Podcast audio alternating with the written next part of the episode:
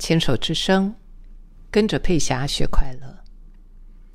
除了这一次到芝加哥去看看我的女儿以及她新的居住环境，还有她的呃日常生活，去她带我去她平常会去的餐厅、咖啡厅，她会怎么样度过她的一天？呃，我看了有很多的学习，同时非常的欣慰，就是我这个孩子把他自己打理的很好啊。呃，二十七、二十八岁啊，一个小女生，在我心里面当然都是真的是小女生。呃，这次来探望她，我觉得是在我心里面，我觉得我看到了经历了一个成年礼。当然，孩子已经呃成年了，但是在父母亲的心里面，我可以理解，就是呃，我已经尽可能的不对他们呃两个女儿啊，我不对他们有任何的约束，因为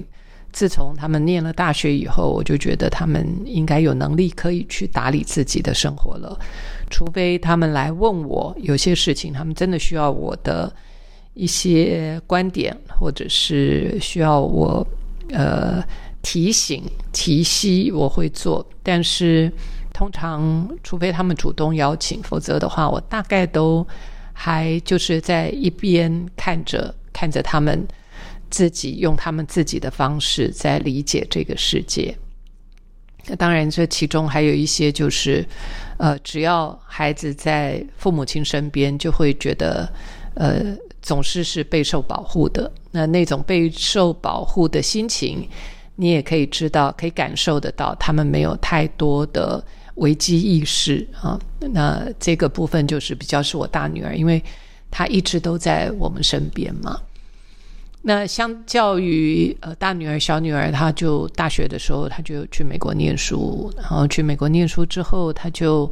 呃那四年的时间，呃一些因素。他也就没有买车啊，那当然住的是离学校很近，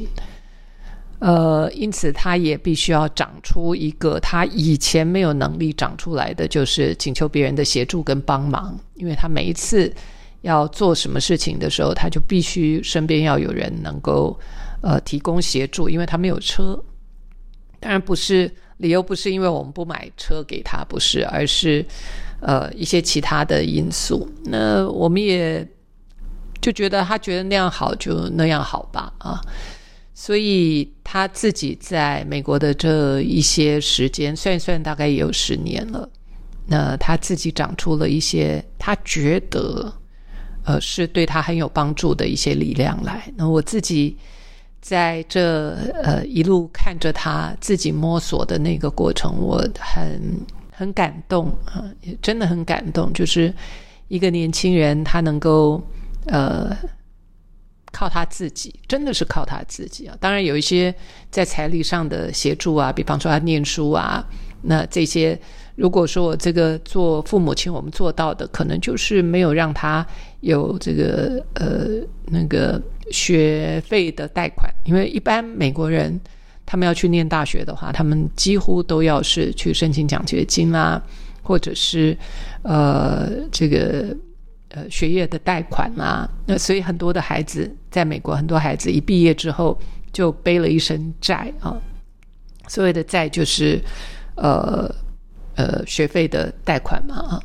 所以这个部分我们的确是没有给他这方面的压力。我身为父母亲，我们也竟然可以做得到那。当然，就是在学费上面，那其他的，呃，包括去念书的这些，呃呃，生活就是呃生活费，真的是生活费跟这些他自己的零用金，都是他靠他自己去打工赚来的。那虽然我心里面是有一些，你知道，做做。爸妈的嘛，我们又不是没有这方面的能力，是有这个能力，也很想要支持他。但是我看到他就是想要靠自己去去挣得这所有的一切，所以在我心里面，我对我这这两个孩子，我是非常的呃钦佩的啊。我我我必须要这样说，我真的是很钦佩他们。就是他们的确是有这样的资源，他们可以善用，但是他们宁愿靠自己，除非除非真的是碰到状况了，除非是真的不知道该怎么做了，他们才会呃提出他们的请求或者是协助。那这个我觉得也是一个人成长的过程当中非常重要的一个能力。所以除了看到女儿这一路的成长，对我来说是。好像我自己心里面的成人礼啊，就送给她，然后就看到短短的十年，在美国，她已经把她的生活，呃，算是稳定下来了。他有他很清楚的、明确的方向，他有很清楚的知道他想要勾勾勒一个什么样的人生、什么样的生活。那包括其中还包括说，他们呃，可能。目前他们是决定说未来是不想要有小孩的哈，那这个部分我也没有问题，我觉得很好。你们有自己的想法，想要怎么做，我都给予完全的支持。即便当然他们都知道我很喜欢小孩，但是呃，绝对不能够因为他这个妈喜欢小孩，他们就必须要有不一样的的安排或计划。这一点。呃，我很清楚啊。那我先生也，我们都好，我们都觉得说，呃，你们知道你们自己的人生方向要什么，那么就去做吧。所以在这个过程当中，也让我去思考到，呃，在孩子很小的时候，我就经常会去问说：你们想要什么？你想要什么？你真的想要什么？呃，此刻你想要什么？你想做什么？很多时候，我是放手让他们自己做决定，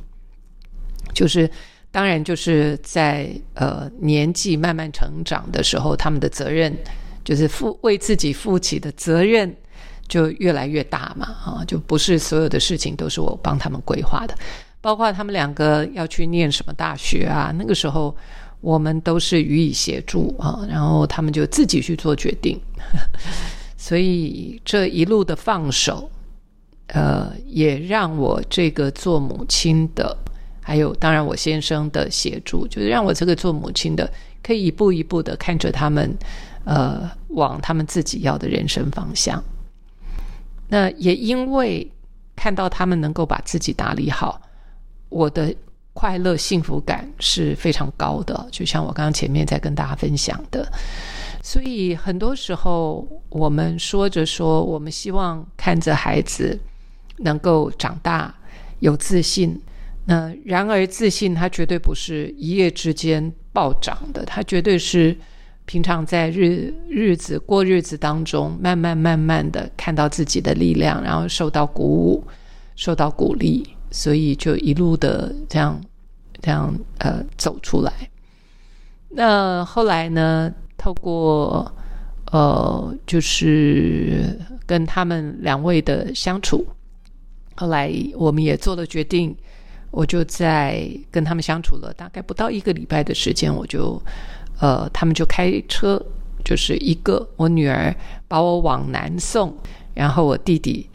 呃，往北走，所以他们就在呃呃中间的交汇处交汇，然后把我 托包给我弟弟，因为我弟弟希望，嗯，我能够去。跟他还有他的孩子相处一段时间，所以这也是一个非常盛情的邀请。其实这次来美国，我没有本来是没有打算要到我弟弟那里去的，因为我父亲在 pandemic 的这段时间，二零二零年过世了。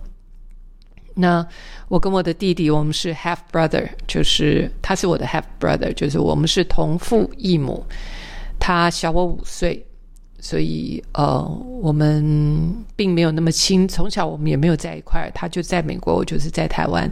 偶尔来美国看我父亲的时候，看我当时的奶奶的时候，会跟他有一些互动跟交流，但是并没有那么亲。那我这个弟弟也很贴心，就是嗯，时常就在很主动的会会问候我啊，然后。这次当他知道说我要到美国来的时候，他就说什么都希望我能够多花一些时间，呃，过去。那本来因为没有安排，所以算是呃后来最后的决议这样。那也很谢谢我女儿愿意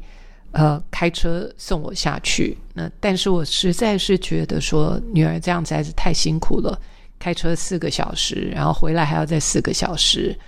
那再加上她的工作，即便我人在美国这段时间，她都还要工作。那再加上送完我以后的第二天，她就要。他就要飞往加州，他们有其他的活动，跟其他的朋友在一块，然后还要飞往夏威夷，所以他的行程也是非常的满。呃，他很主动的，呃，愿意，而且希望能够开车送我下去，这件事情让我自己也都觉得受宠若惊，很感动。那但是还是有不舍，所以我就提出了我的疑问，就是像我弟弟，我就问说，那我们有没有别的方法？可以更好一些，于是他就想出了我们在半路碰面，所以我女儿来回就是大概三四个小时就可以了啊。那那样子的呃开车的长度对我女儿来说，她觉得说那是一个嗯，她可以接受，是一个方便的啊，是可行的。所以这件事情让我嗯非常的感动，而且。还有不只是好好说话，而且我觉得我们要打开那个门，我们要能够讨论。那我的方法就是，我把我的疑问拿出来，然后我们大家一起来讨论，然后看看有什么样更好的结果。没有想到，呃，我们最后做了一个三方都觉得非常满意的一个